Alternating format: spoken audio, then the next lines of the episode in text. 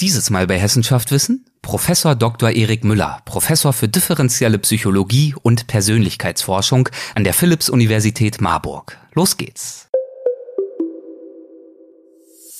Leidenschaftliche Wissenschaftler erzählen von aufregenden Forschungsprojekten und zukunftsweisenden Erkenntnissen. Jede Folge ein neuer Streifzug durch die Faszination Wissenschaft. Das ist Hessen schafft Wissen, der Podcast mit Erik Lorenz. Warum tritt Angst bei manchen Menschen häufiger und intensiver auf als bei anderen? Mit Fragen wie dieser beschäftigt sich mein Gast dieser Folge, Professor Dr. Erik Müller. Er ist Professor für differenzielle Psychologie und Persönlichkeitsforschung. Viel Spaß bei unserem Gespräch. Ja, guten Tag, Herr Professor Dr. Müller. Herzlich willkommen beim Podcast Hessenschaft Wissen. Es freut mich sehr, dass Sie dabei sind. Guten Tag, hallo. Was fasziniert Sie denn am Thema Angst? Ja, also ich ähm, interessiere mich jetzt schon sehr lange dafür. Ähm, was ich besonders faszinierend finde, ist, dass es eine eine Emotion ist, die uns ganz stark unter Kontrolle haben kann, die auch dazu führt, dass wir vielleicht nicht uns so verhalten, wie wir uns eigentlich verhalten würden oder wie es rational wäre, ähm, dass sie uns ganz stark auch prägen kann. Ne? Ähm, viel mehr vielleicht noch als andere Emotionen wie Freude, Wut. Würden Sie sagen von sich selbst, dass Sie ein eher ängstlicher Mensch oder ein eher mutiger Mensch sind? Ähm, also ich würde sagen, dass ich schon eher ängstlich bin. Ich würde mich jetzt nicht als hochängstlich bezeichnen. Vielleicht gehe ich nochmal einen Schritt zurück kurz. Äh, man muss auch so ein bisschen unterscheiden zwischen ängstlich und furchtsam. Das wird so im allgemeinen Sprachgebrauch oft so ein bisschen vermischt. Also ähm, ähm, Angst und Furcht. Äh, Angst ist ähm, beschreibt eigentlich eher so ja eine Reaktion auf auf eine anstehende Gefahr, die noch nicht so ganz konkret ist. Also was weiß ich. Äh, Angst davor, dass der Iran-Konflikt eskaliert oder äh, dass der US-Präsident wiedergewählt wird oder irgendwas in der Art.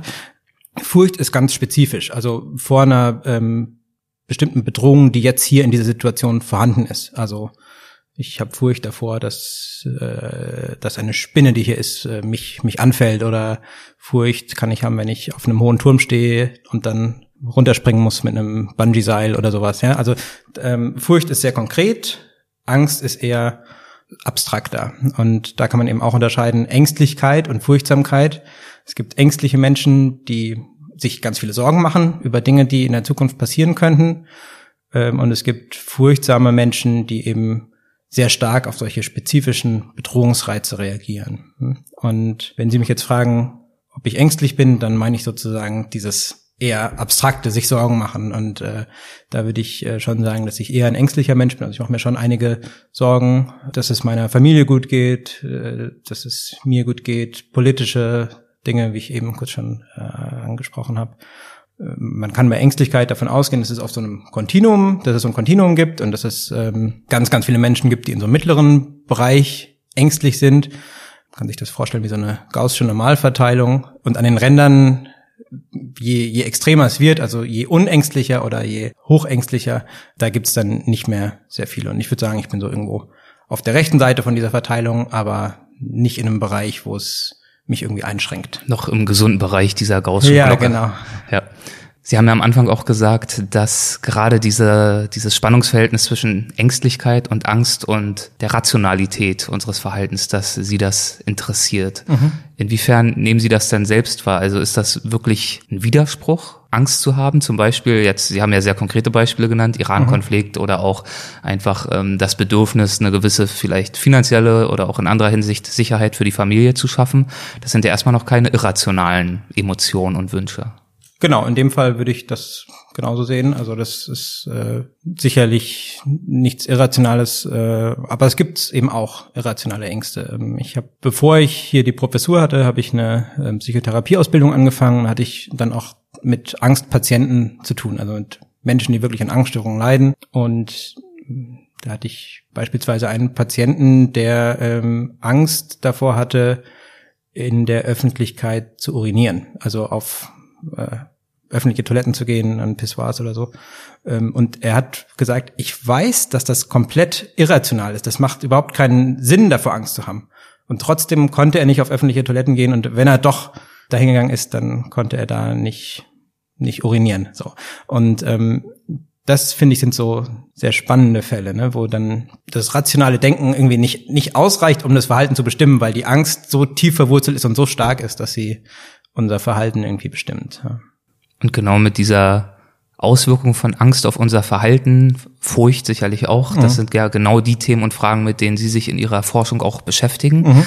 Wann haben Sie denn angefangen, selbst sich mit diesen Fragen auseinanderzusetzen in Ihrem Leben? Mhm. Wie ist Ihr Interesse dafür entstanden? Also ganz stark wurde mein Interesse für Angst und Angstforschung geweckt, als ich 2005, 2006 in den USA war. Da hatte ich so ein Gaststudium an der Universität, wo ein sehr renommierter Angstforscher war der zur generalisierten Angststörung äh, geforscht hat. Und das fand ich da einfach sehr, sehr faszinierend, mit welchen Methoden da geforscht wird und das heißt also, bevor Sie in die USA gegangen sind für diesen Aufenthalt, war dieser Schwerpunkt und dieses, äh, dieser Interessenschwerpunkt für Sie noch gar nicht so klar. Ja, also ich habe mich schon für so klinische Aspekte der Psychologie interessiert und auch für Persönlichkeitsunterschiede. Also ähm, das fand ich immer spannend. Also es gibt ja so die allgemeine Psychologie und dann eher die differenzielle Psychologie. Also allgemeine Psychologie beschäftigt sich so mit den allgemeinen Gesetzmäßigkeiten des Erlebens und Verhaltens, während die differenzielle Psychologie sich für die Unterschiede zwischen Menschen interessiert. Und das ist ja auch genau Ihr Das ist genau der Forschungsschwerpunkt auch, also wo es mir wirklich darum geht, auch ja, was macht den Einzelnen aus und wie unterscheiden wir uns voneinander? Ne? Und da finde ich diese emotionalen Aspekte sehr, sehr spannend. Also ähm, wie unterscheiden wir uns in der Angst oder in Ärger oder in anderen emotionalen Reaktionen? Das würde ich sagen, sagen wir so, ich kann mich an keinen Zeitpunkt erinnern, wo mich das nicht interessiert hätte. Und ich glaube, das ist eine Sache, die auch eigentlich alle Menschen interessiert. Ne? Also wie, warum ist der so und der andere so? Wir probieren ja einfach ähm, die Menschen um uns herum irgendwie einzustufen und vorherzusagen, wie sie sich in ihrem Alltag äh, verhalten. Wir wollen Wahrscheinlich geht es auch so ein bisschen darum zu verstehen, wo liegen die Ursachen für bestimmtes Verhalten. Und das ist ja, ja. was für viele Menschen sehr abstraktes. Man kann ja, ja nun mal nicht hinter die Stirn schauen. Und ja. das, so stelle ich mir das vor, ist ja ein bisschen das, was sie versuchen, nicht wahr? Also wirklich zu versuchen, die Ursachen zu ergründen. Genau. Damit vielleicht auch Stellschrauben zu finden, um extremes Verhalten, extreme Ängste und dergleichen vielleicht behandeln zu können. Mhm. Genau, wobei es jetzt in meiner Forschung nicht so sehr um das Behandeln geht, sondern erstmal um das Verstehen. Also wie kommen diese Unterschiede überhaupt zustande? Ja. Was ich da sehr interessant finde, ist ja, dass Persönlichkeit und auch Angst und all diese Themen, das sind ja natürlich sehr, sehr individuelle Themen. Mhm. Und wir alle sind einzigartig. Deswegen stelle ich es mir recht schwierig vor, da Vergleiche auch wirklich anzustellen und mhm. überhaupt Parameter zu finden, wie man da ja, Bezüge herstellen kann. Können Sie mhm. darüber vielleicht ein bisschen sprechen? Also was sind Methoden, die in der differenziellen Psychologie angewendet werden? Mhm, genau, also muss man so ein bisschen unterscheiden zwischen der differenziellen Psychologie und der Persönlichkeitspsychologie. Differenzielle Psychologie die beschäftigt sich wirklich mit den Unterschieden in ganz bestimmten Dimensionen, also Unterschiede in Ängstlichkeit oder Unterschiede in Extraversion oder anderen ähm, Bereichen. Wir sprechen dann von Konstrukten, weil das Bereiche sind, die wir so nicht direkt sehen können. Wir leiten das irgendwie ab, ja, ob jemand extravertiert ist oder nicht. Man hat nicht auf die Stirn geschrieben, extravertiert oder introvertiert. Ähm, wir merken, ob jemand extravertiert ist, daran, wie er sich, weiß nicht, auf Partys verhält, ob er jemand ist, der viele Unterhaltungen anfängt, der viele Witze macht oder jemand, der sich eher ähm, zurückhält ähm, in Gesprächen. Also wir, ähm, wir schließen das immer so indirekt. Erstmal wir als Menschen allgemein, ja. Und in der Persönlichkeits Psychologie beziehungsweise in der differenziellen Psychologie suchen wir eben auch nach äh, sogenannten Indikatoren für diese Konstrukte, also Anzeichen für Extraversion oder Ängstlichkeit. Und was so ein typisches Verfahren ist, ist, dass wir Fragebögen machen und die Leute einfach direkt fragen. Also sind sie ein geselliger Mensch, zum Beispiel so eine typische Frage. Oder ähm, machen sie sich häufig Sorgen, wäre eine Frage, mit der wir nach extra, äh, nach, nach Ängstlichkeit fragen. Ja, und dann hat man eben nicht nur eine solche, äh, äh eine solcher Fragen, sondern zehn oder 15 oder 20. Ähm, und die sind sehr sorgfältig ausgewählt in einem sehr komplizierten Prozess. Ja, und dann hat man viele solcher Fragen oder Indikatoren, die man zusammenrechnet, rechnet sozusagen einen Punktwert über diese Fragen. Vielleicht kennen Sie solche Fragen auch aus irgendwelchen ja, Persönlichkeitstests in, in Zeitschriften oder so, ähm, rechnet man das zusammen, dann kriegt man einen Punktwert. Ja, und in diesem Punktwert unterscheiden sich die Leute. Da sieht sich dann auch wieder diese vorhin schon angesprochene gaussische Normalverteilung. Viele haben dann so einen durchschnittlichen Punktwert und dann gibt es Leute mit einem sehr hohen und mit einem sehr niedrigen Punktwert. Und dieser sehr hohe Punktwert wird ja zum Beispiel bezeichnet mit der dispositionellen Ängstlichkeit, richtig? Ist das korrekt? Genau, man würde die ganze Dimension als dispositionelle mhm. Ängstlichkeit bezeichnen. Das bedeutet einfach, dass, dass eine hohe Ausprägung da drin nicht automatisch dazu führt, dass ich mich in jeder Situation absolut ängstlich verhalte, ähm, aber dass ich eine Disposition dafür habe, also dass die Wahrscheinlichkeit erhöht ist, dass ich mich in bedrohlichen Situationen, dass ich dann eine höhere Angstreaktion zeige. Ja, und ähm, also dispositionelle Ängstlichkeit ist sozusagen die ganze Dimension. Jetzt gibt es Leute mit einer hohen dispositionellen Ängstlichkeit und mit einer niedrigen dispositionellen Ängstlichkeit. Lässt sich sagen, wo die Ursachen für die unterschiedlichen Ausprägungen liegen? Sind das mhm. vor allem Veranlagungen? Sind das mhm. vor allem Erfahrungswerte? Mhm. Also dazu gibt's sehr, sehr viele Studien. Ja, ähm, man weiß relativ viel über die sogenannte verhaltensgenetische Forschung, also viele Zwillingsstudien oder auch Studien mit ähm, Adoptivkindern, wo man dann einfach die, die Ausprägung in dieser dispositionellen Ängstlichkeit oder in so einem Ängstlichkeitsfragebogen vergleicht ähm, und guckt, sind sich eineige Zwillinge, die ja komplett die gleichen Gene haben, sind die sich sehr ähnlich in ihrer Ängstlichkeit? Wie ähnlich sind die sich?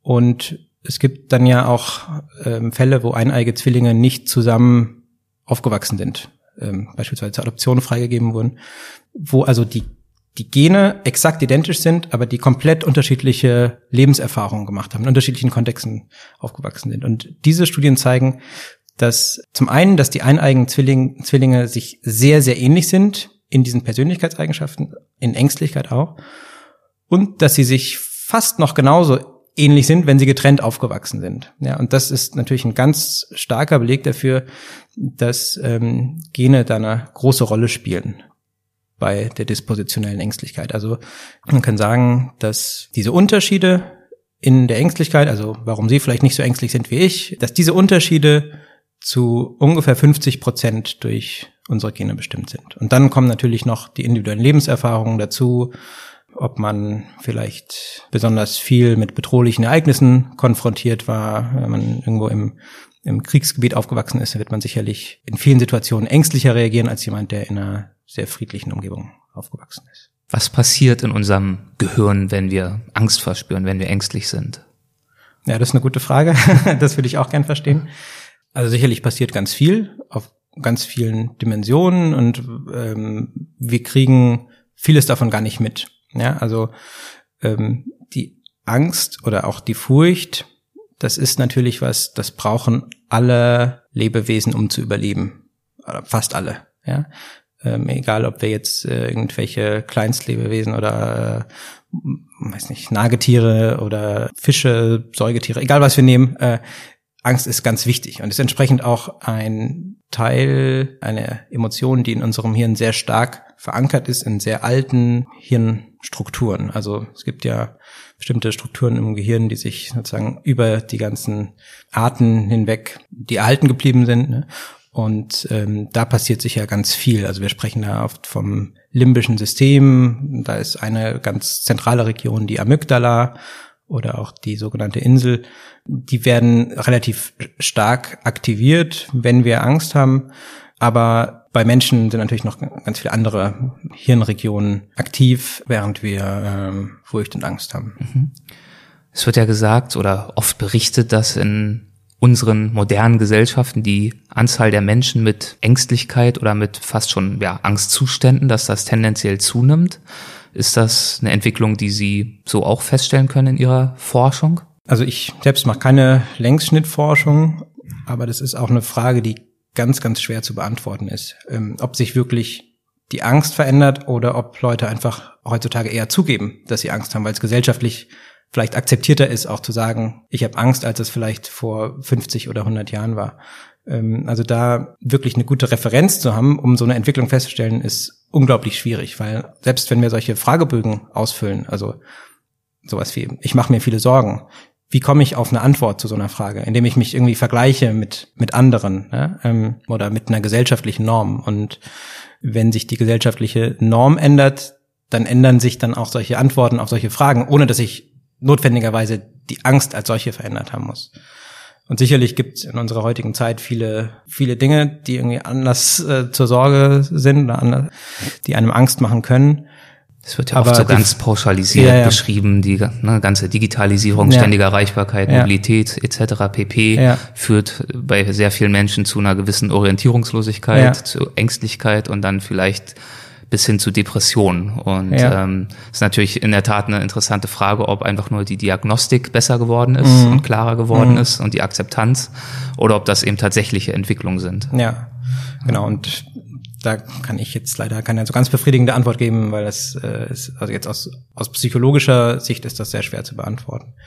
Wir haben ein, ähm, ein Projekt geplant mit, äh, mit dem Professor Opitz aus der Soziologie, ähm, und ähm, dem Herrn Hannes Rusch aus den Wirtschaftswissenschaften, wo wir solche Fragen uns auch anschauen wollen. Also Bedrohung in der heutigen Zeit, Klimawandel, zunehmende Konflikte, Digitalisierung wäre auch ein äh, Stichwort, ähm, wo wir das Ganze uns interdisziplinärer anschauen wollen. Da finden wir vielleicht auch Antworten auf solche Fragen. Aber äh, jetzt aus der Persönlichkeitspsychologie ist es schwer, darauf so ganz konkrete Antworten zu geben. Und da geht's dann, ich will es noch mal betonen oder hinterfragen, geht's auch ausdrücklich nicht darum, Maßnahmen abzuleiten zur, in Anführungszeichen, Korrektur oder Behandlung oder Hilfestellung, sondern es geht erstmal darum, überhaupt den Menschen einzuordnen und zu vergleichen. Ja, genau. Und erstmal überhaupt diese ganzen Persönlichkeitsdimensionen zu verstehen, also zu verstehen, wie Sie schon gesagt haben, wo kommt es her? Mhm. Woher kommt die Ängstlichkeit oder die hohe Furchtsamkeit.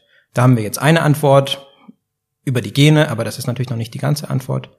Und das kann dann die Grundlage sein für andere Fächer der Psychologie, wie beispielsweise die klinische Psychologie, um Interventionen ähm, sich zu überlegen, mit denen man pathologische Angst reduzieren kann. Ein anderes Thema, mit dem Sie sich beschäftigen laut Ihrer Website, ist die Kopplung von Gehirn- und Herzaktivität. Mhm. Würden Sie mir diesen Zusammenhang mhm. mal erläutern? Mhm. Vielleicht kennen Sie die Situation, Sie denken über irgendwas nach, was Sie ähm, emotional bewegt, irgendeine, weiß nicht, Sie müssen eine Rede vor einem großen Publikum halten, denken darüber nach und was passiert in der Regel? Das Herz schlägt schneller, man kriegt vielleicht auch schwitzige Hände. Ähm, also da gibt's irgendwie eine Kopplung zwischen mentalen Prozessen und der Herzaktivität. Also ohne, dass Sie tatsächlich gerade diese Rede halten, fängt Ihr Herz schneller an zu schlagen. Ähm, das äh, finde ich ist ein faszinierendes Phänomen erstmal, das natürlich auch dann wieder mit Angst zusammenhängt. Und da haben wir eine Methode entwickelt, um das zu quantifizieren, also zu messen, wie stark Hirn- und Herzaktivität miteinander zusammenhängen bei Personen. Und dann kriegen die Probanden von uns ähm, so EEG-Hauben aufgesetzt, wo wir dann die Hirnströme ableiten und sie kriegen ein EKG äh, umgelegt, also dass wir äh, den Herzschlag messen können. Und dann haben wir eben eine bestimmte statistische Methode entwickelt, um aus diesen Hirnströmen vorherzusagen, was in den nächsten Sekunden mit der Herzaktivität passiert. Und diese Vorhersage, die geht bei manchen Menschen besonders gut. Das heißt, die haben sozusagen eine relativ starke Hirn-Herz-Kopplung und bei manchen Menschen funktioniert die nicht so gut. Das heißt, die haben nicht so eine starke Hirn-Herz-Kopplung. Und das probieren wir dann wiederum ähm, mit Ängstlichkeit in Zusammenhang zu setzen. Also sind ängstliche Menschen, haben die vielleicht eine stärkere Kopplung von Hirn-Herzaktivität als nicht so ängstliche Menschen zeichnet sich das ab, dass es diesen Zusammenhang gibt? Genau, also das ähm, zeichnet sich in einzelnen Studien so bereits ab. Wir machen jetzt gerade noch eine große Studie mit 150 ähm, Probanden, wo wir das nochmal replizieren wollen ähm, und wo wir auch ähm, den Probanden, wo wir Angst induzieren, also wo wir die Probanden wo wir den Probanden sagen, so jetzt könnte es passieren, dass du gleich einen elektrischen Schock bekommst und dann haben sie eine, eine höhere Angst. Ja, das ist meine nächste Frage gewesen, ja. wie wir diese, also das Beispiel vorhin war ja sehr schön, gleich eine große Rede halten, aber jetzt mit der großen Haube auf dem ja, Kopf ja. stelle ich mir das dann etwas schwierig vor, das zu simulieren. Das geht dann über so kleine Ja, genau. Tricks also die, wir haben ein, so ein, ein Elektrostimulationsgerät in unserem Labor, einen Elektroschocker und der wird so eingestellt, dass das für die Probanden ähm, jetzt nicht stark schmerzhaft ist, aber dass es schon unangenehm ist. Und die Probanden kriegen natürlich auch vorher gesagt, wenn sie das abbrechen wollen, dann können sie jederzeit aufhören. Also ähm, das ist alles ethisch abgesichert, aber kein Folterkeller. Genau, ja, okay. genau. Das, äh, soll nicht falsch rüberkommen. Aber ähm, die kriegen dieses Elektrostimulationsgerät angelegt und kriegen dann gesagt, so jetzt, immer wenn du einen roten Kreis auf dem Bildschirm siehst, könnte es passieren, dass du gleich einen elektrischen Schock bekommst. Und in diesen Momenten sieht man, die Herzrate steigt an, Finger werden irgendwie schwitziger ähm, und die, wenn man die Probanden fragt, hast du gerade Angst, dann sagen sie auch, ja. Mhm. genau, also das funktioniert gut und dann können wir eben in solchen Situationen uns unterschiedliche physiologische Furchtreaktionen oder Angstreaktionen anschauen. Ja, ein anderes interessantes Interessensgebiet von Ihnen sind luzide Träume. Aha. Für diejenigen, die das, denen das jetzt noch nicht direkt was sagt, mhm. worum handelt es sich dabei? Ja, also ähm, das ist so ein bisschen mein Forschungshobby. Mhm. Also äh, das finde ich selber sehr spannend. Das ist, ähm, also manche Menschen haben die Fähigkeit, sich im Traum des Träumens bewusst zu werden. Also die merken im Traum, aha, ich träume gerade. Und dann können sie diesen, also manche können dann sogar den Traum gestalten. Also können sagen, so jetzt möchte ich die und die Person treffen und mit der kommunizieren oder fliegen oder irgendwelche abgefahrenen Dinge machen. Und ähm, ungefähr die Hälfte der Menschen hatte schon mal mindestens einmal im Leben so einen luziden Traum. Und es gibt auch einen gewissen Anteil von Menschen, die das drei bis vier Mal in der Woche haben. Ja, und das passt natürlich auch wieder gut zum Thema Angst und kontrollierbare Angst, weil ähm, solche luziden Träume häufig aus einem Albtraum heraus entstehen. Ja, und wenn ich in einem Albtraum, also wo ich intensive Furcht oder Angst habe, feststelle, hey, Moment mal, das ist gerade nur ein Traum, dann fällt sozusagen der rationale Teil der Bedrohung weg. Ja, und dann, weil dann, dann weiß ich, mir kann ja nicht wirklich was passieren. Und das finde ich dann auch wieder sehr spannend. Es gibt ja sogar Ratgeberbücher, die einem dabei behilflich sein wollen, das luzide Träumen zu erlernen. Mhm. Ähm, wie leicht oder schwer ist es denn, das zu erlernen und warum könnte das wünschenswert sein? Ja, also es gibt ja unterschiedliche Techniken. Manche helfen mehr, manche helfen nicht so viel. Also, dass man beispielsweise, dass man ganz bestimmte Routinen im Wachzustand entwickelt, um zu überprüfen, ob man gerade in der Realität ist oder ob man gerade träumt. Also eine typische Technik ist, sich äh, die Nase zuzuhalten wenn man das im Wachzustand macht, dann kriegt man keine Luft mehr. Wenn man sich im Traum die Nase zuhält, dann hält man sich ja nicht wirklich die Nase zu, weil der Körper im Traum paralysiert ist und man kriegt weiterhin Luft. Ja, also wenn man jetzt äh, das regelmäßig macht, äh, sich die Nase zuhält, dann gucken einen vielleicht die Mitmenschen komisch an. Aber man äh, entwickelt so eine Routine und wenn man die dann im Traum macht, dann merkt man, hey, ich halte mir gerade die Nase zu und ich kann weiteratmen also muss ich gerade träumen und dann macht's Klick und dann wechselt man in so einen luziden Traum über. Also das ist so eine Technik, die da beschrieben wird. Und da gibt's noch eine ganze Reihe anderer Techniken. Und wir untersuchen in einer Studie, ob man das Ganze auch ähm, pharmakologisch ja, erleichtern kann, also mit bestimmten Substanzen, die man vorm Schlafengehen einnimmt, ob die sich auf die Fähigkeit auswirken, lucide zu träumen. Das ist ein Bereich. Ein anderer Bereich ist äh, ne, wo wir uns Persönlichkeitsunterschiede anschauen. Also jetzt eine andere Persönlichkeitsdimension als Ängstlichkeit gibt es die Dimension Offenheit für Erfahrungen. Ähm, das beschreibt sowas wie, ob man gerne verreist, ob man gerne neue Speisen ausprobiert, ob man sich für Kunst interessiert und sowas. Das ist auch so eine Persönlichkeitsdimension, auf der sich Menschen unterscheiden. Und da konnten wir zeigen, dass Menschen, die eine sehr hohe Offenheit für Erfahrungen haben, dass die auch eher ähm, luzide Träumer sind. Ja, genau. Also wie soll ich sagen? Ähm, man kann das Ganze unterstützen. Zum Teil ist es sicherlich auch in der Persönlichkeit irgendwo verankert, die ja dann auch wieder zum Teil genetisch bedingt ist. Und jetzt war noch Ihre Frage, warum das eigentlich wichtig ist. Oder ähm, hilfreich sein könnte. Oder hilfreich sein könnte. Wünschenswert. Ähm, ja. Zum einen hat es sicherlich so einen Unterhaltungsaspekt, dass es einfach irgendwie nett ist, wenn man die Schlafzeit für aufregende Dinge nutzen kann. Ähm, aber ich glaube, es ist auch, es kann auch hilfreich sein äh, im Zusammenhang mit psychischen Erkrankungen, also dass man vielleicht bei posttraumatischen Belastungsstörungen, also wenn Menschen aufgrund von Traumata einfach eine Angststörung entwickelt haben, dann ist es ja oft nicht leicht, diese Traumata nochmal nochmal zu durchleben. Das will man ja auch gar nicht, ne? ähm, weil da ja eine Gefahr von ausgeht. Und äh, dann könnte man bestimmte Situationen in einem Traum, in einem kontrollierten Traum wieder durchleben, um die Angst zu reduzieren quasi. Haben Sie selbst schon mal versucht, luzide zu träumen oder das gezielt zu erlernen? Also ich habe hin und wieder so einen luziden Traum, vielleicht einmal im Monat, aber jetzt probiert das wirklich nochmal zu verstärken oder zu lernen, äh, das habe ich jetzt nicht gemacht. Ja. Über das jetzt bisher schon besprochen hinaus, gibt es da noch andere Forschungsinteressen oder Forschungsprojekte, von denen Sie uns gerne noch was erzählen würden? Vielleicht noch ein Beispiel für etwas, was Sie selber ganz besonders interessiert? Mhm. Da müsste ich gucken, dass ich nicht zu sehr ins Detail gehe. Ähm, eine Sache, die wir jetzt gerade beforscht haben, ist ähm, sozusagen die, die Kraft der Imagination bei, beim Furchterwerb. Also wenn ich, ähm, kann ich Furcht entwickeln, einzig und allein durch meine Vorstellungskraft. Also ähm, hat das dann auch wieder mit der Hirn-Herz-Kopplung zu tun nee, oder ist das was anderes? Nee, noch nicht. Okay. Ich probiere es mal zu erklären. Ähm, also man kann eine Hundephobie entwickeln, wenn man von einem Hund gebissen wurde. Ja, man kann man sich irgendwie vorstellen. Ne? Man wird vom Hund gebissen und danach sind einem Hunde suspekt und man macht einen großen Bogen drum. Die Frage ist jetzt, kann ich auch eine Hundephobie entwickeln, wenn ich mir nur vorstelle, dass ich vom Hund gebissen wurde? Weil sich nämlich oft zeigt in äh, Gesprächen mit Patienten, dass sie gar nicht solche besonderen Erfahrungen gemacht haben und trotzdem Furcht und Angst vor bestimmten Dingen haben.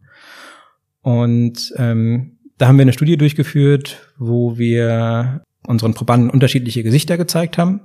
Drei unterschiedliche Männergesichter, die gucken alle neutral und sind erstmal nicht besonders bedrohlich. Und zusätzlich zu den Gesichtern wird jetzt auf einem Bildschirm noch eine geometrische Figur gezeigt, also ein Dreieck oder ein Kreis oder ein Viereck. Und bevor die Probanden diese Gesichter mit den geometrischen Figuren sehen, sagen wir ihnen, so, jedes Mal, wenn du einen Kreis siehst, stell dir doch bitte vor, dass du barfuß in eine Reißzwecke trittst. Nur vorstellen. Es wird nicht geschockt und nichts. Also sollen sich einfach vorstellen. Jedes Mal, wenn du ein Viereck siehst, stell dir vor, dass du barfuß auf eine einen Centmünze trittst. Das ist ungefähr die gleiche Größe, aber nicht schmerzhaft. Und jedes Mal, wenn du die andere Form siehst, dann stell dir einfach nichts vor.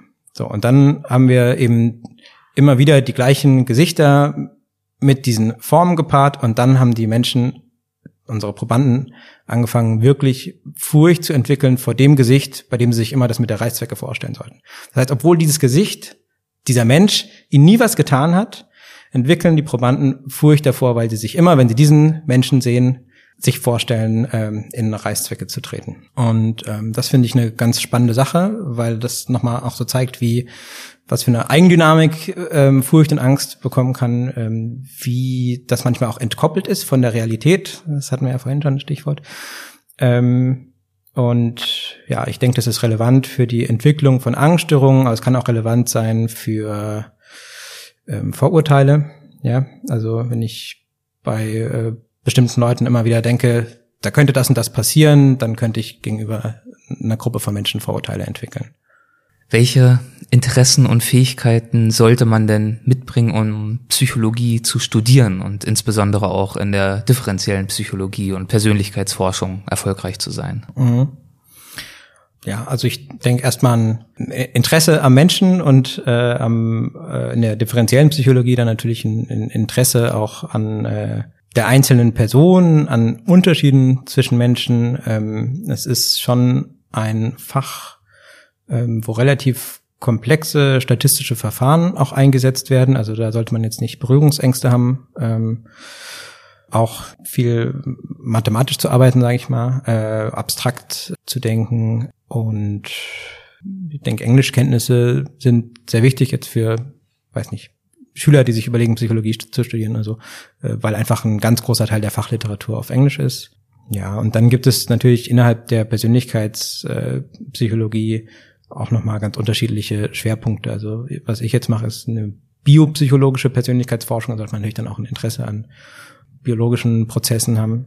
Es gibt aber auch ganz andere Schwerpunkte, äh, entwicklungspsychologische Schwerpunkte oder eher kognitive, ja, also da gibt es, denke ich, nicht so ein ganz starres Profil, das man unbedingt erfüllen muss. Lässt sich für Sie beurteilen, welche Inhalte in Ihren Lehrveranstaltungen die Studierenden oft ganz besonders spannend finden? Ja, ich würde sagen alles. Natürlich. Natürlich. Äh, also es ist einfach ein, es ist einfach ein super spannendes Fach. Ich ähm, ja, also ich, ich denke, dass das, was wir so als, äh, als Traits bezeichnen, also Persönlichkeitseigenschaften, sowas wie eben dispositionelle Ängstlichkeit oder Offenheit für Erfahrung, dass das schon Sachen sind, die sehr spannend sind für die Studierenden, weil man damit auch sofort was anfangen kann. Ja, wer, äh, auch wenn man noch nicht Psychologie studiert hat, denkt man schon darüber nach, ob jemand eher extravertiert ist oder introvertiert oder gesellig oder nicht. Man hat vielleicht andere Begriffe als die Persönlichkeitspsychologen, aber es ist was, was, ja, wie vorhin schon gesagt, irgendwie in uns drin ist, ähm, andere Menschen verstehen zu wollen und auch vorhersagen zu wollen, ähm, wie sie sich in der Zukunft verhalten. Und ich glaube, das ist für die Studierenden insgesamt sehr spannend. Was auch sehr spannend ist, da haben wir jetzt noch gar nicht drüber gesprochen, ist das, was das Individuum nochmal ausmacht, über diese Traits hinaus. Ja, also ich kann eine Persönlichkeit mit fünf Eigenschaften vielleicht so ganz grob beschreiben. Ich kann sagen, irgendwie, er ist extravertiert und hochängstlich, nicht so offen, ist vielleicht sehr ähm, gewissenhaft und ein super verträglicher Mensch. Das sind so die klassischen Big Five, die man vielleicht auch schon mal gehört hat. Da kann man schon relativ viel über, über einen Menschen sagen, aber man hat noch nicht, es fehlt noch was. Ne? Es fehlt so der, der, der Kern der, der Individualität, so die eigene Lebensgeschichte. Wie bin ich überhaupt zu dem geworden, der ich bin? Was macht mich aus? Ähm, was waren irgendwelche Schlüsselereignisse in meinem Leben? Ähm, was sind meine, ja, so, so die Identität? Das ist was, was einerseits ähm, sehr abstrakt ist, aber gleichzeitig auch wieder was, was irgendwie sehr, sehr spannend ist, sich darüber Gedanken zu machen. Für die Studierenden und für mich auch.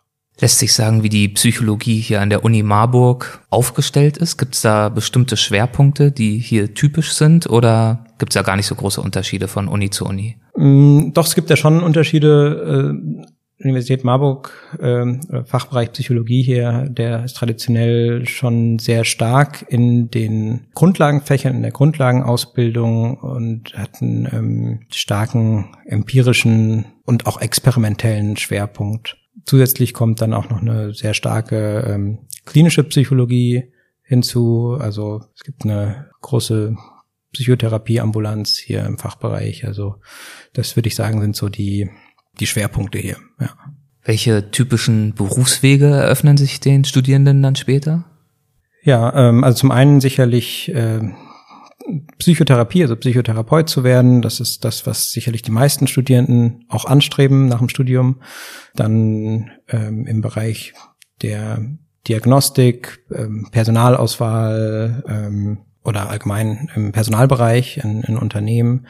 Ich habe Kommilitonen, die sind in der Schulpsychologie gelandet. Jemand anderes äh, ist ähm, in Unternehmensberatung erst gegangen und hat dann irgendwann äh, ein Start-up gegründet. Also es ist irgendwie alles, alles so dabei. Es gibt ganz viele Berufswege für Psychologen und ja, einfach weil das, das Erleben und Verhalten von Menschen in ganz, ganz vielen Bereichen zentral ist. Ne? Und, ähm, und dann natürlich ähm, gibt es auch noch die Möglichkeit, in der Forschung zu bleiben, so wie ich jetzt, äh, und zu probieren, das Ganze noch weiter zu verstehen. Dann würde ich jetzt gern abschließend mit mhm. Ihrem Einverständnis zu einer Rubrik kommen, die haben wir in jeder Folge und das sind mhm. die sogenannten Halbsätze. Das heißt einfach nur, ich würde einen Halbsatz vorgeben mhm. und Sie würden versuchen, den Satz zu beenden. Kann auch mehr als ein Halbsatz sein, Ihre Antwort, je nachdem, was mhm. Ihnen so in den Sinn kommt, ob mhm. Ihnen dazu was in den Sinn kommt. Mhm. Wir würden es einfach mal probieren. Okay. Die erste Frage haben Sie zum Teil schon beantwortet, aber ich würde sie trotzdem nochmal zurückgeben.